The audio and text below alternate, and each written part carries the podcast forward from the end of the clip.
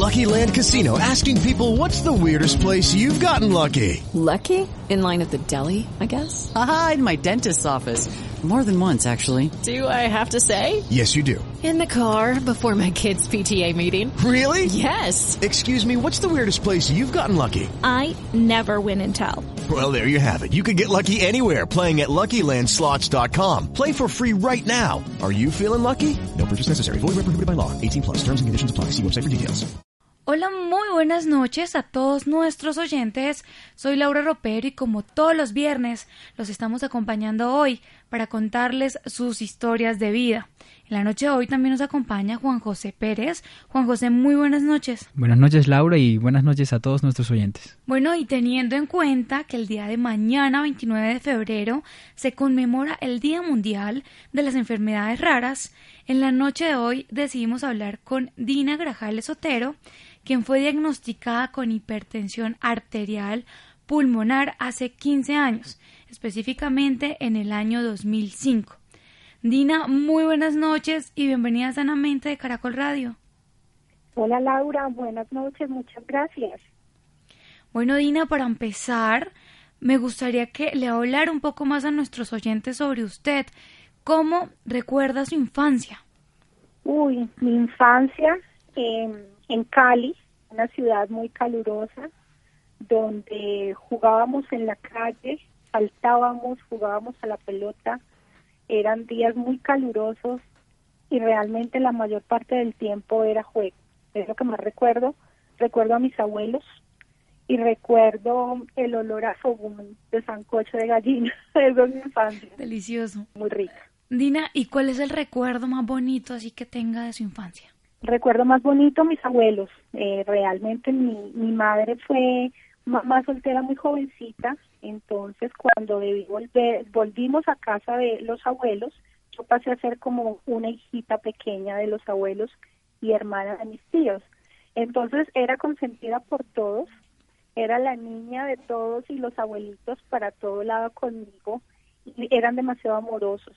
Eh, realmente mi vida, yo creo que mis costumbres, todos son tal cual como eran mis abuelos. Es el recuerdo más hermoso. Nina, ¿y qué recuerda usted? ¿Era una niña sana o sufrió de alguna patología cuando en su niñez? Súper sana. Saltaba, jugaba, era una niña totalmente sana. y nunca me ausentaba del colegio porque nunca estaba enferma, no me daba gripa y no me daba nada era totalmente sana, no recuerdo hospitales, no recuerdo remedios, no recuerdo inyecciones, nada de eso. Dina, tengo entendido que usted es deportista. ¿Desde cuándo decidió llevar su vida al deporte?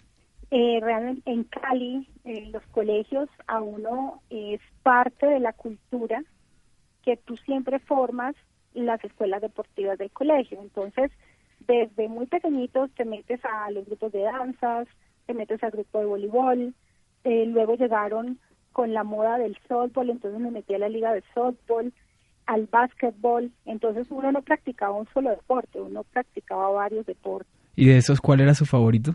El voleibol en la etapa más, más pequeña y ya cuando estaba en el bachillerato, terminando el bachillerato, me incliné mucho por el softball.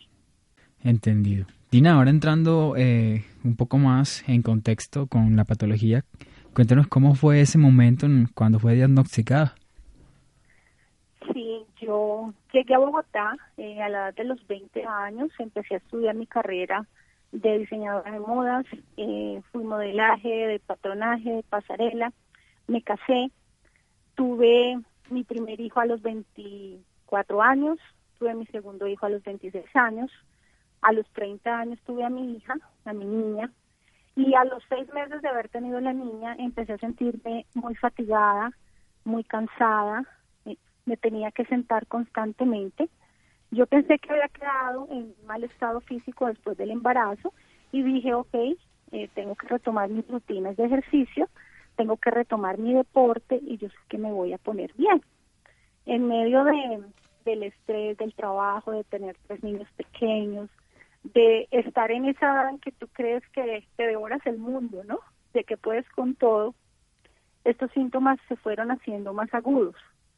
Un día estaba sentada en cine viendo una película y empecé de un momento a otro ahogarme, asfixiada, yo no podía respirar.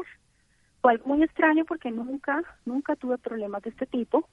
Eh, mi esposo me llevó a las urgencias, me hospitalizaron, me descartaban muchas cosas, no era el diagnóstico.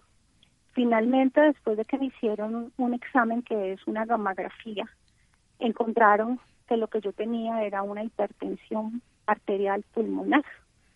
Cuando me dijeron la palabra hipertensión arterial, yo asumí que era la, la patología, eh, la que te toman en el brazo, de la que sufren tanto las abuelitas y todas las tías de uno, ¿no? Yo dije, ok, voy a sufrir lo mismo en mi familia.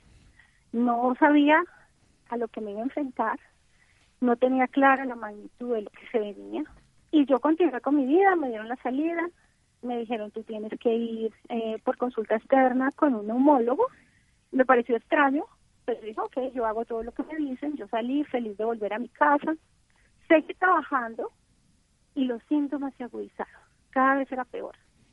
Ya empecé que no me podía peinar el cabello, no me podía apuntar el pantalón, no me podía amarrar los zapatos, mi corazón latía como si se me fuera a salir todo el tiempo y empecé a asfixiarme más continuamente. La enfermedad fue progresando rápidamente, en ese momento en Colombia no existía ningún tratamiento para esta patología. Lo único que me decían los médicos que me, que me veían en esos momentos era que era una enfermedad incurable, que era considerada una enfermedad rara, que tenía que disfrutar el poco tiempo que me quedaba con mis hijos porque tenía una expectativa de dos años de vida. Eso era lo que me decían. Así fue mi diagnóstico. Dina, ¿y qué fue lo primero que se le vino a la mente a usted después de todo esto que le dijeron? Que era muy de malas, que yo qué había hecho para merecer ese castigo. Eso fue lo primero que yo pensé y que yo, yo qué iba a hacer con esos tres niños tan pequeños. Uno tenía seis añitos, el otro tenía cuatro y la niña estaba por cumplir un añito. Yo decía, Dios mío, ¿yo qué voy a hacer? Yo pensaba en mi esposo, yo pensaba en dejar la, vida solucionada a todo el mundo si me iba a morir y pensaba qué va a hacer de la vida de estos tres niños y su mamá. Eso era lo que más me, invadía a mí de tristeza, de preocupación. Y yo me sentaba en mi cama, yo miraba por la ventana y yo decía, Dios mío, de los dos años que me dieron, empecé a descontar los días. Fue, eso fue un daño eh, psicológico muy grande, fue terrible, porque yo miraba a esos niños y yo decía, no van a, no van a tener una mamá, ¿qué va a hacer de su vida? Eh, al más grandecito... continúe, continúe. Al más grandecito le decía, bueno, tú vas a ser el hermano mayor, cuando tu mamá no esté, tú debes saber hacer esto, porque les tienes que ayudar a tus hermanos. Yo, eh, tratando de ser una persona muy centrada, pero resulta que los estaba traumatizando más porque les estaba diciendo, tu mamá no va a estar. Fue, fue un golpe bastante fuerte y yo pienso que cuando uno recibe un diagnóstico de estos, lo primero que deberían de hacer es enviarlo a uno a un psicólogo, para uno no traumatizar a la familia de la misma manera que recibe uno el diagnóstico de traumático. Y suele pasar con muchas enfermedades. Y es más, y siempre lo han dicho muchas personas, a veces mata más a la persona el diagnóstico que la enfermedad. O sea, cuando se lo dicen y de la manera que se lo dice el médico. Así es, yo, yo llegaba a la consulta, cuando me llegaba la hora de la consulta, porque me tocaba ir una vez al mes, yo sufría, yo no dormía la noche entera, yo decía, Dios mío, yo no quiero ir a la consulta, porque yo salía de la, de la consulta destruida. No hay medicamentos para tratarte. Te duele respirar, imagínate lo que es que a ti te duele respirar y estás muriéndote dejando a tus niños pequeños y a un esposo que piensas que no vas a ser capaz de levantar unos niños sin la mamá. Entonces, cada mes era un calvario ir a la consulta médica, pero me tocaba ir, ¿sí? Pasó el tiempo, cuatro años de diagnóstico y me dijeron, ok, usted no puede volver a trabajar, ninguna persona puede trabajar con un cilindro de oxígeno en una empresa porque usted es un peligro para los demás, puede estallar el cilindro, puede acabar usted con la empresa. Entonces usted la vamos a empezar a incapacitar, usted se va a quedar en su casa, va a estar acostadita y va a disfrutar los niños el último tiempo que le queda. Eso fue lo que me dijeron. a la edad de 34 años. ¿Y en ese momento a qué se aferró usted? En ese momento, eh, yo creo que le regalé cuatro años a, la enfermedad, al diagnóstico y hasta a la hora de morir. Fueron cuatro años desperdiciados porque no me morí en los dos años que me dieron. Afortunadamente a Colombia llegó la primera terapia para la hipertensión pulmonar. Eh, fui la primera paciente que la tuvo en, en Colombia. Creo que Dios me tenía para estar un poco más de tiempo al lado de mis hijos y de mi esposo. Eh, fue difícil adherirme a este tratamiento porque los efectos secundarios eran bastante fuertes, pero para mí era una oportunidad, ¿no? Y el médico me dijo, mira, tenemos esta opción, tú te me vas a morir y yo no quiero que tú te mueras. Yo quiero que tú lo intentes. Dime si tú aceptas intentarlo con este tratamiento. Yo le dije, doctor, yo ya estoy muerta. A mí ya, ya no me no me perjudica probar o no probar el tratamiento, le dije, yo lo intento. Eh, me llené de mucha fuerza, me levanté de, de, esta situación emocional tan compleja que, que se sembró en mí por tantas malas noticias una tras otra. Yo me desmayaba, tenía síncopes. Cuando yo despertaba de los síncopes, mis tres niños estaban alrededor mío llorando, diciendo, mamita, no te mueras. Esos eran, eran los cuadros en mi casa. Yo vivo en un apartamento pequeño y aún así los niños trataban como podían de ayudarme con el oxígeno, porque ellos pensaban que la solución para todo era el oxígeno. Entonces, eh, eso fue fue bastante fuerte. Dina, ¿y usted qué opina de no el, el por qué me dio a mí, sino para qué me dio a mí? El para qué lo, lo he descubierto eh, después de que tuve este proceso, el primero fue el diagnóstico, eh, después fue la crisis emocional, después empezar a valorar de verdad el tiempo que me estaban dando de vida, porque no sabía cuánto era, yo ya había pasado los dos años y ya no sabía en realidad cuánto era el tiempo que me quedaba. Entonces, después de este proceso, dije, ok, tuve que ir al psiquiatra y yo le dije, doctora, yo sé que yo necesito su ayuda, pero yo tengo tres niños pequeños y yo soy consciente que yo no me puedo medicar porque yo tengo que estar consciente para poder estar con los niños, pero sí necesito su ayuda. Entre estas pautas de ayuda fue eh, reactivarme socialmente, yo no me quería vestir, yo no me quería arreglar, yo no quería salir, no quería que nadie me viera, me daba pena que me vieran usando el oxígeno porque soy oxígeno dependiente, era una persona muy joven, entonces no quería que nadie me viera así. Las personas me miraban con cara de, lástima y yo me sentía mal. Es, es parte de, del hueco negro en que, tú, en, que tú caes. Cuando yo dije, ok, la vida continúa y sea el tiempo que sea, yo quiero que mis hijos recuerden a su mamá como una persona que luchó hasta el final y no una persona que se derrumbó antes de morir. Y eso me hizo encontrar el para qué. El para qué fue volver a creer en mí, volver a, querer arreglarme. Me metí a cuánta había de, mujeres, de catálogos, de revistas. Encontré una organización de pacientes. Eh, yo pensaba que era la única que tenía esta enfermedad y empecé a encontrar más pacientes que tenían la enfermedad. Yo decía, Dios mío, no soy la única. Decía yo, wow, no soy la única empecé a conocerlos, empecé a ver tantas dinámicas diferentes de vida eh, y esto me fue llenando de deseos de que los pacientes recién diagnosticados no cayeran en el hueco en que yo caí por desconocimiento y por sentirme sola y que, y que estaba incomprendida, porque como la enfermedad no se nota, es invisible, pues la gente no sabía lo que yo estaba sintiendo, no me podían entender, no los podía culpar.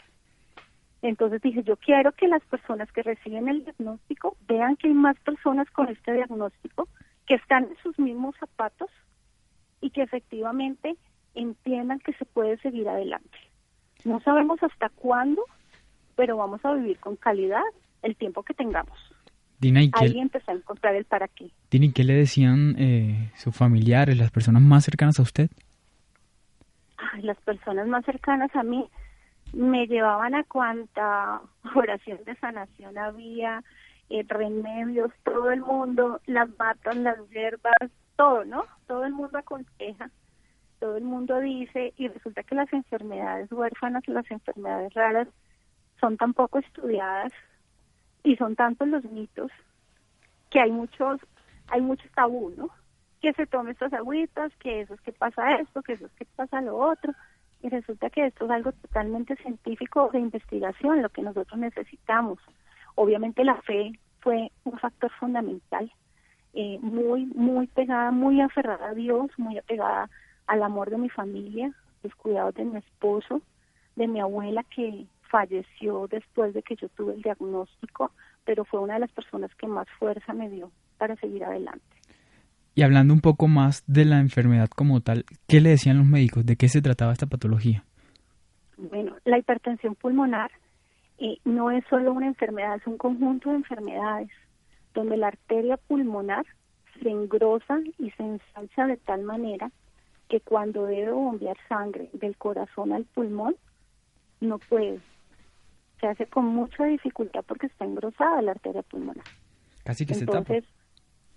Perdóname. Casi que se tapa. Exactamente, se obstruye totalmente. Entonces, como no pasa sangre, no pasa oxígeno, entonces colapsa el cuerpo. Tengo fatiga, mareo, eh, hinchazón en las piernas, palpitaciones, los síncopes. Estos son los síntomas. Eh, Dina, a mí me gustaría que usted le contara a nuestros oyentes cómo fue, usted nos contó anteriormente que le habían dado unos años específicos de vida, cómo fue ese momento, cómo fue para su familia, para sus hijos, cómo fue todo ese proceso. Los niños eran muy pequeños, eh, nosotros no sabíamos cómo, cómo hacerles entender que a la mamá le habían dicho que le quedaban solamente dos años de vida. Para mí fue terrible, fue derrumbante. Mi esposo se hacía el fuerte, muy el fuerte, él, todo va a salir bien, no hay que confiar en Dios, pero cada uno tenía su, su karma, ¿no? Eh, él trataba de darme fuerza, yo me derrumbaba y los niños, unos niños súper pegados a su mamá, también pidiéndole a Dios y orando a Dios para que su mamá no se muriera en ese tiempo.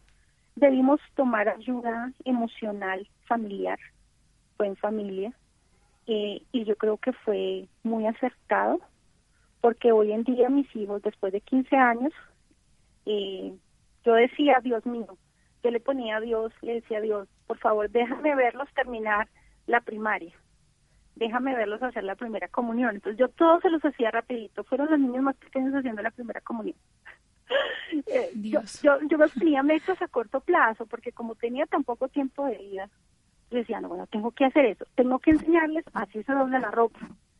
Cuando llegan los recibos a una casa, todos los van a guardar en una carpeta y se los van a tener a su papá porque su mamá no va a estar. ¿Sí? Fue, fue fuerte, pero yo siento que esto, como personas, construyó personas responsables, personas solidarias y personas con, con un valor humano muy bonito, porque ellos siempre están pensando también cómo ayudar a alguien y están pensando, oye, usted no sabe lo que esta persona está viviendo, por favor, téngale paciencia a las personas. ¿sí? Entonces yo pienso que de toda esta situación sí nos quedó algo bueno a todos en esta casa, en mi hogar. Y en ese momento, aparte del apoyo que tenía de su familia, ¿alguien más la apoyaba? ¿Le decía, fuerza, usted puede, vamos a salir de esta?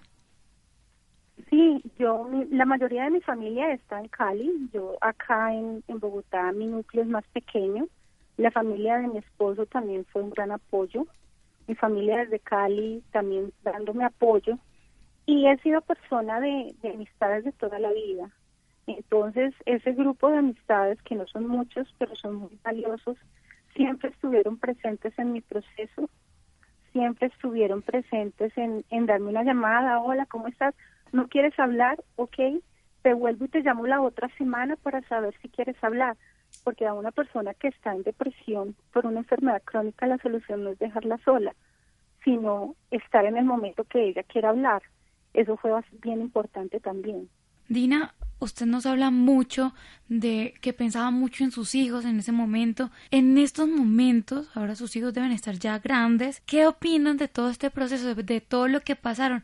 Ellos cómo hablan de todo esto.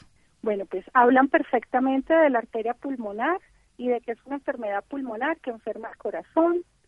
Hablan perfectamente de, de la fundación, son voluntarios de la fundación eh, dentro de los eventos de la fundación son los que ayudan a cargar las balas del oxígeno a los pacientes, conocen a las pacientes con sus hijitos pequeños, tenemos el grupo de los niños y ellos allí hacen las, las actividades donde están con los niños de las pacientes nuevas y realmente ven a su mamá como una mujer fuerte, no solamente porque se quiera ver fuerte, sino porque me dieron en esa etapa derrotada casi rendida y ahora me ven viva y me ven trabajando ayudando a otros pacientes.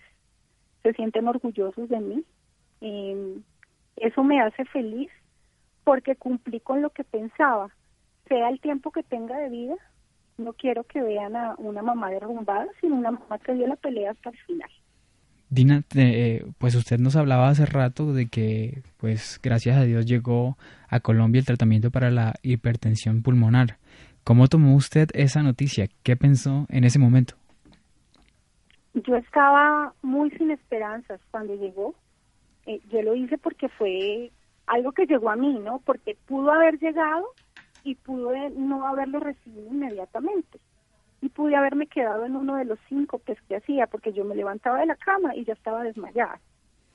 Intentaba ducharme y ya me estaba desmayando. Era así, era así todo el tiempo mi, mi cuadro. Entonces, cuando llega esta opción, eh, estaba yo un poco desesperanzada, pero me aferré, me aferré al medicamento, le puse la fe porque yo buscaba en el internet y lo único que encontraba es que habían unos medicamentos en España y que igual la gente se moría. Entonces yo decía, pues bueno, si, si a mí llegó la bendición de este medicamento y de esta posibilidad, porque yo en ese momento no me había preocupado por aprender tanto de la enfermedad, más lo que uno encuentra en esas páginas amarillistas, que es terrible, eso sí que lo enferma uno. Tal cual. Es terrible, eso es el primer consejo que yo le doy a los pacientes, por favor, no entren a páginas que no sean médicas, porque eso lo vuelve uno más loco. Internet es una bomba de tiempo. Sí, tiene cosas muy buenas, pero también hay de todo, ¿no? Entonces, eh, tomé la opción, me aferré a él y es la hora que sigo con el mismo medicamento he sido muy afortunada porque los pacientes de hipertensión pulmonar siempre tendemos a volvernos crónicos en poco tiempo. Yo empecé ese tratamiento de los 15 años de diagnóstico, empecé el tratamiento hace 13 años. Y 13 años con los mismos medicamentos, wow, mi médico se sorprende. El doctor Conde es un, es un doctor maravilloso, y él se sorprende cómo he logrado sostenerme 13 años con, con el mismo medicamento para la enfermedad. ¿Y los médicos eh, qué le decían sobre este proceso? En este caso, el doctor Conde, decía usted. Mm, en ese momento tenía otro doctor, que fue el doctor Villaquirán, muy bueno también. Él, él me regañaba, ¿no? él tuvo que, como yo llegué sin esperanzas, a esa consulta ya con él, cuando llegué con el que sabía de hipertensión pulmonar, es muy importante con las enfermedades huérfanas dar con un médico que conozca la enfermedad. Porque a mí al principio me trataban esto como un asma. Y resulta que los inhaladores para el asma no favorecen para nada la hipertensión pulmonar, por el contrario. Entonces, cuando yo llegué ya donde el doctor Villaquirán, que él sabía de hipertensión pulmonar, eh, él tuvo que luchar un poco conmigo porque yo venía sin esperanza, desobediente, eh, y necesitaba creer de que iba a salir adelante. Escuchaba tantas cosas malas que como que uno se lo cree mucho, ¿no? Entonces él me decía, bueno, usted se tiene que hacer las nebulizaciones, me anotaba los horarios y yo tenía que ser súper juiciosa con mis horarios. La última nebulización a las 12 de la noche y la primera a las 6 de la mañana. O sea, yo tenía muy poquitas horas para dormir, porque tenía que estarme nebulizando. Eh, fue un proceso de, adaptación, fue un proceso de, del médico conocerme a mí, yo conocerlo a él y hacer una empatía a los dos para lograr que hubiera un, un resultado positivo en mi tratamiento. Mi médico actual, que es el doctor Rafael Conde, también excelente de hipertensión pulmonar, eh, ya es un poco más tranquilo porque ya sabe que yo estoy adherida a mi tratamiento, la adherencia es fundamental. Un paciente de hipertensión pulmonar que para su tratamiento se siente peor que un paciente que nunca ha usado medicamentos. Entonces, si uno toma la decisión de empezar los tratamientos, debe ser responsable, debe seguir con la adherencia al tratamiento, porque si no te vas a sentir peor y puede haber un ataque cardíaco. Entonces es de mucha responsabilidad. Dina, ¿y usted cuánto tiempo tuvo que esperar para recibir, para acceder a ese tratamiento o fue en el instante? Bueno, como era el primero, a mí me tocó con una acción de tutela. Era la primera paciente que estaba accediendo a esa tecnología, además de alto costo. Eh, era una de las terapias más caras en ese momento. A mí me entregaban 180 ampollas de un medicamento inhalado. Eh, tengo entendido que en ese momento valía 12 millones de pesos ese, tratamiento. Eh, se puso la acción de tutela. Eh, tocó esperar como cuestión de uno de un mes para que tuviera la entrega. Tuve un acompañamiento de un programa de pacientes donde me enseñaban a usar el medicamento. Ellos se venían acá a mi casa y se sentaban conmigo y me observaban a ver si me daba algo, porque yo estaba muy crónica, estaba de verdad muy mal. Entonces ellos venían, me observaban, me tomaban las presiones, me tomaban eh, ritmo cardíaco, la oximetría. Tuve un acompañamiento muy bueno por parte de, de esta organización que vigilaba el uso del tratamiento, hasta que poco a poco aprendí a manejar el equipo mejor, fui teniendo la adherencia y como que ya se va uno responsabilizando uno mismo de su tratamiento. Dina, ¿y el, ese tratamiento cuando llegó a Colombia lo experimentaron con usted o ya lo había utilizado alguien más? En Colombia sé que fui la primera, pero pues acá nosotros ya nos llegó aprobado, ya en los otros países lo estaban usando. Pero ¿Y? en Colombia tengo entendido que sí fui la primera. ¿Y desde un momento funcionó bien o cómo funcionó todo ese proceso? Pues imagínate que era un inhalador que parecía un teterito blanco, ¿no? Entonces uno tenía que poner ahí el inhalador y eso empezaba a salir humo, uno parecía que se estuviera fumando un cigarrillo grandísimo. Y donde yo estuviera, yo tenía que sacar y nebulizarme. Porque si yo me dejaba de hacer ese medicamento, empezaban los taquicardias y me sentía terrible.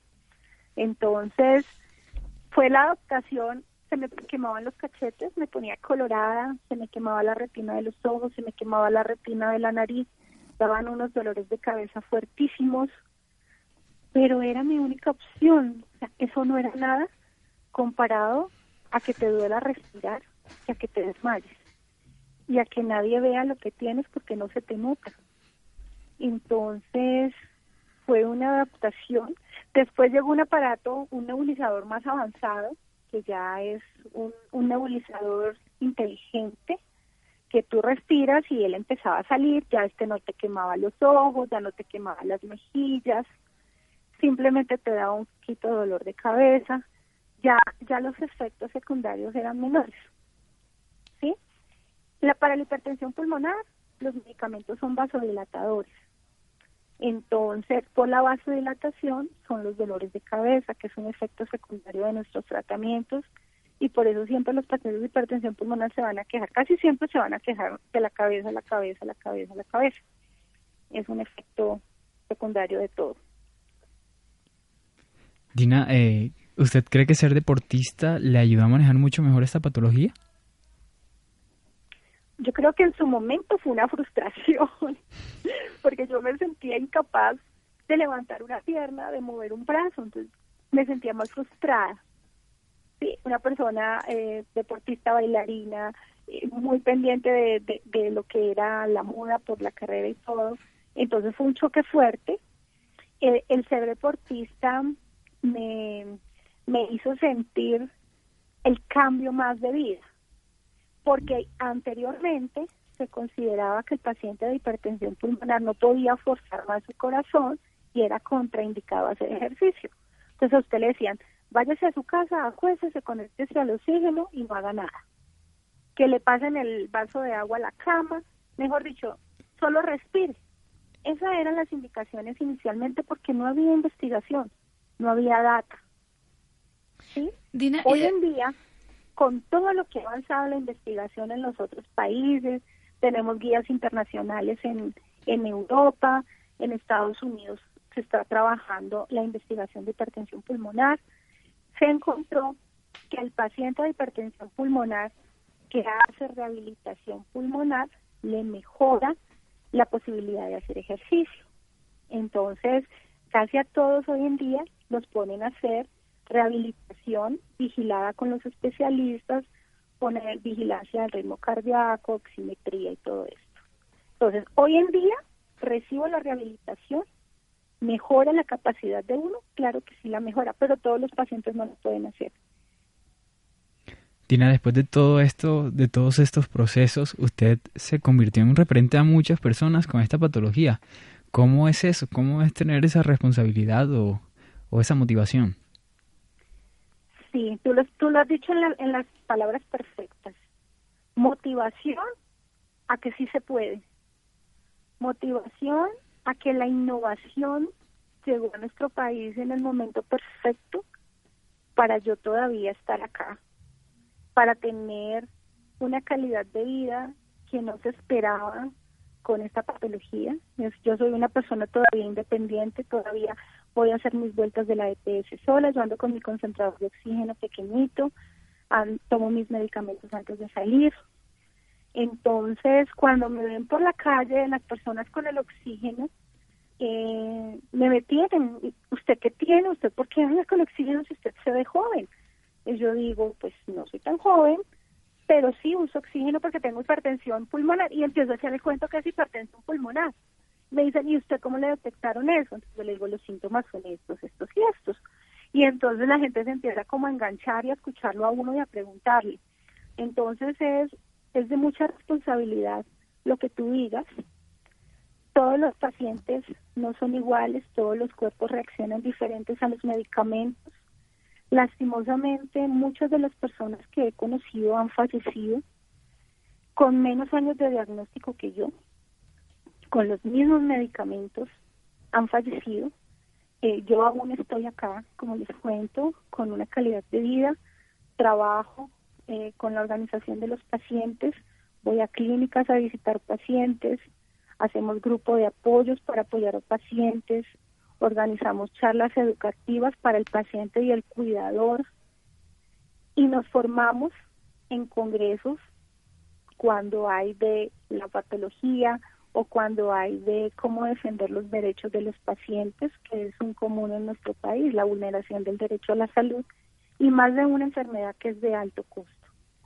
Entonces, soy motivación, eh, trato de ser muy responsable con la información que doy, eh, respeto muchísimo, muchísimo las opiniones de, los médicos tratantes. No le digo a un paciente, tómate este medicamento o deja de tomar este medicamento jamás, eso no lo podemos hacer, porque he aprendido que cada persona y cada cuerpo es un universo diferente. Dina, y después de todo esto por lo que tuvo que pasar, ¿usted qué piensa del antes y el después de su vida? Yo creo que ahora valoro más todo. Creo que esta situación me permitió disfrutar de la infancia de mis hijos en unas condiciones un poco limitadas, porque es la realidad de la patología, pero me permitió estar muy cercana a ellos. Muy seguramente si no hubiera crecido, hubiera seguido trabajando como una maquinita de dinero, eh, buscando ascensos, buscando traslados, buscando más oportunidades entonces creo que esto me ha ofrecido la oportunidad de disfrutarlos más. Me ha también dado la oportunidad de desarrollarme más como ser humano solidario con los demás, empática con las demás personas, no pensar solamente en mi mundo, sino en el mundo de las demás personas diagnosticadas, no solamente con hipertensión pulmonar, sino con otras enfermedades huérfanas y crónicas. que tenemos alrededor. Dina, usted nos hablaba, ya para finalizar más o menos, usted nos hablaba de una fundación. Esta fundación ayuda a las personas con hipertensión pulmonar o con enfermedades raras, como tal. Bueno, la, sí, la hipertensión pulmonar es una enfermedad huérfana o rara que también va acompañada de otras enfermedades raras. Justamente por eso la organización inicialmente empezó solamente trabajando con hipertensión pulmonar, pero empezamos a ver que llegaba el paciente hipertensión pulmonar y cáncer, de esclerodermia e hipertensión pulmonar, de fibrosis pulmonar con hipertensión pulmonar, ¿sí? Entonces, como bien lo dice la definición de, de una página muy buena que es la Medicus científica, y es que la hipertensión pulmonar no es una enfermedad, sino un conjunto de enfermedades que afectan los pulmones y el corazón. ¿Qué la convierte en huérfana o rara? La prevalencia 1 en 5000, no tiene cura, discapacitante y potencialmente mortal. La única cura que existe es el trasplante bipulmonar, para lo cual todos los pacientes no son aptos o no llegan al, al paso del trasplante bipulmonar. Por eso apoyamos hipertensión pulmonar y enfermedades conexas a esto. Dina, ¿y las personas que deseen más información de la fundación o que deseen eh, o, que deseen más información sobre este tema, dónde los pueden encontrar? Mm, claro que sí, nosotros eh, aparecemos como ASPACO, que significa Asociación Colombiana de Hipertensión Pulmonar Arterial Colombia. Ayúdanos a respirar, porque es lo que más anhelamos, es lo que nos falta, que es el oxígeno. Entonces nuestro eslogan, mi nombre es Ayúdanos a respirar. Y para finalizar, ¿cuál es el consejo que le da a todos nuestros oyentes y en especial a las personas que están pasando por una situación similar a la suya? Mm, bueno, yo lo primero que, que de verdad les aconsejo es que busquen ayuda emocional. Eh, es muy importante. A veces creemos que podemos solos, pero no es cierto. Esto es una noticia de verdad fulminante. hay que buscar ayuda emocional hay que aferrarse a su fe, a la fe que tengan, hay que valorar a esa familia y a esos cuidadores que deben de convivir con nosotros, tolerar, hacérselos fuertes y ayudarnos a salir adelante, deben adherirse al tratamiento, deben de tener empatía con sus médicos y todos pueden volverse defensores de sus derechos para que no sean vulnerados. Excelente, Dina. Dina, Gracias por esta valiosa información, por contarnos esta grandiosa historia de vida y por acompañarnos esta noche en Sanamente de Caracol Radio. A ti, muchísimas gracias por ayudarnos a respirar y les agradecemos por ayudarnos a difundir en esta semana del Día Mundial de las Enfermedades Raras. Nuestro eslogan este año de nuestro evento fue numeral inclusión 2020 por las enfermedades huérfanas. Lucky Land Casino asking people what's the weirdest place you've gotten lucky? Lucky? In line at the deli, I guess? Aha, in my dentist's office. More than once, actually. Do I have to say? Yes, you do. In the car before my kids' PTA meeting. Really? Yes. Excuse me, what's the weirdest place you've gotten lucky? I never win and tell. Well, there you have it. You can get lucky anywhere playing at LuckyLandSlots.com. Play for free right now. Are you feeling lucky? No purchase necessary. Void where prohibited by law. 18 plus. Terms and conditions apply. See website for details.